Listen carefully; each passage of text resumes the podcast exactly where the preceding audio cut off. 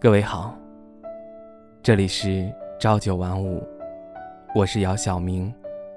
你可以在微信公众号以及微博搜索 “ng 姚晓明”，聆听我声，温暖你心。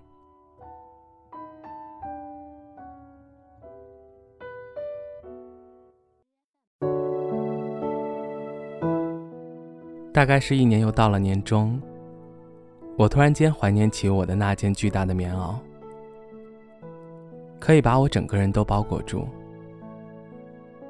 若是从别人眼里看的话，我大致是个球形。冬天的衣服都被藏在了柜子里，偌大的柜子都塞不住我的各种棉袄。后来就想到用真空压缩器把衣服放在压缩袋里装起来。然后再放，这样一来便省下不少空间。在北京租住的房子，如果想要又大又便宜，必然到五环以外；若是想要跟我一样泛滥住在城里二环到三环，就只能忍受小一点的空间。今年的秋天不成个样子，因为我在这种时候，总是盼着时间能够早一点过去。因为再过个月余，我就能回一趟家，看看家里的小外甥和父母。他们一年到头，除去平日里的视频聊天，也只能看见我两到三次。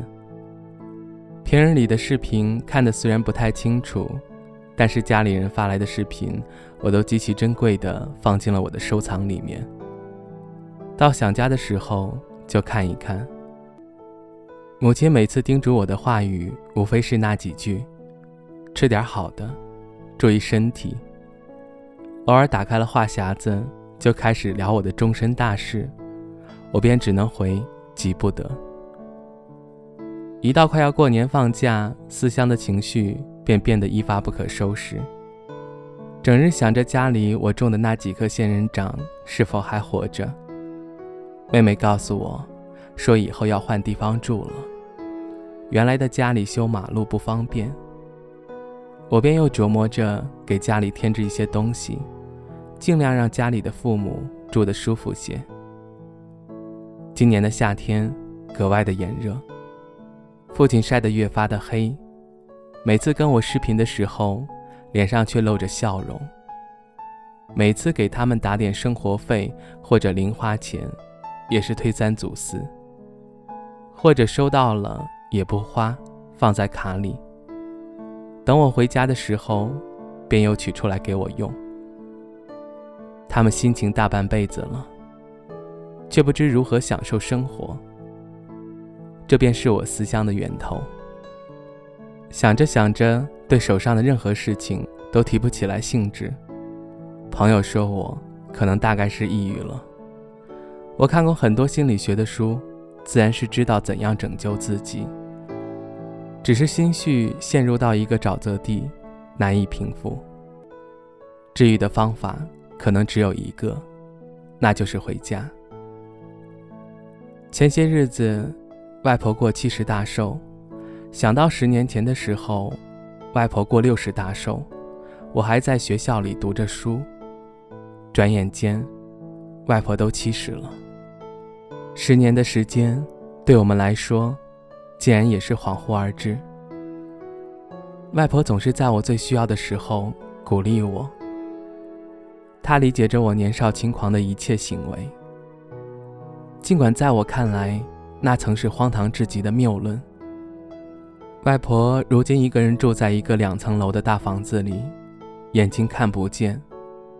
走路的时候，我总怕她磕磕碰碰。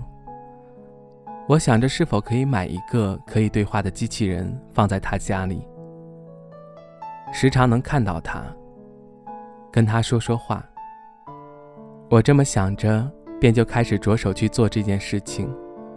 这也大概就是我们能为他们做的为数不多的事情之一了。我是个恋家的人，强烈的渴望着每天回家可以看到自己最亲最爱的人。尽管他们会絮叨，会对我的生活指手画脚，我觉得那应该也是幸福的。树上的叶子渐渐开始掉落，等到明年树叶快要掉完的时候，我期待回一次家，永远不再离开的那种。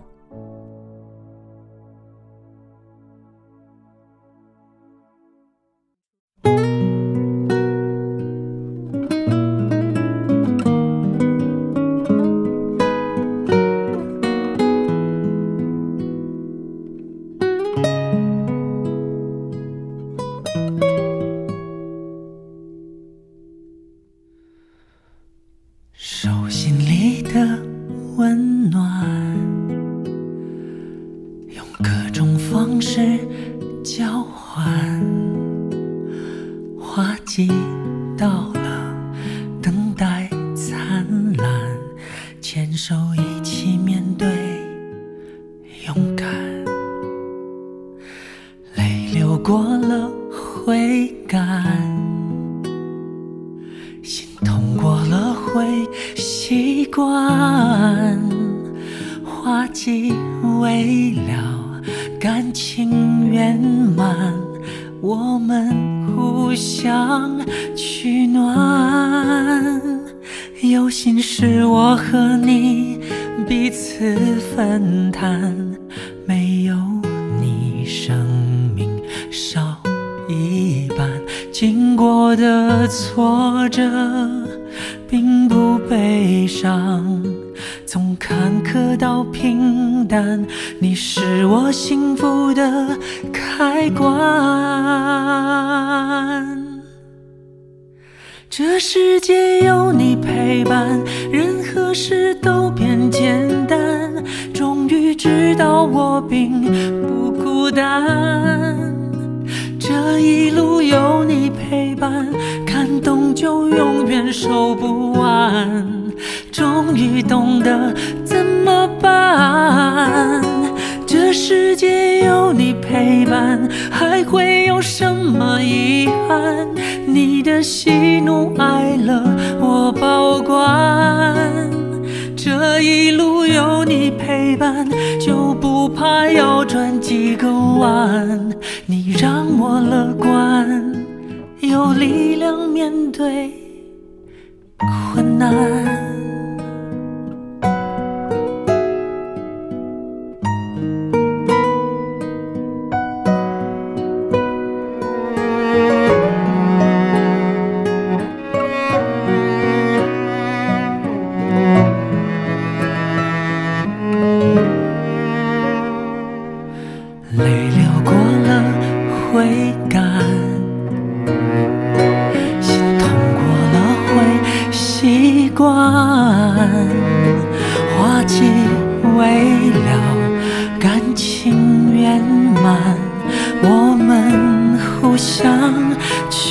取暖。有心事我和你彼此分担，没有你生命少一半。经过的挫折并不悲伤。从坎坷到平淡，你是我幸福的开关。这世界有你陪伴，任何事都变简单。终于知道我并不孤单。这一路有你陪伴，感动就永远收不完。终于懂得自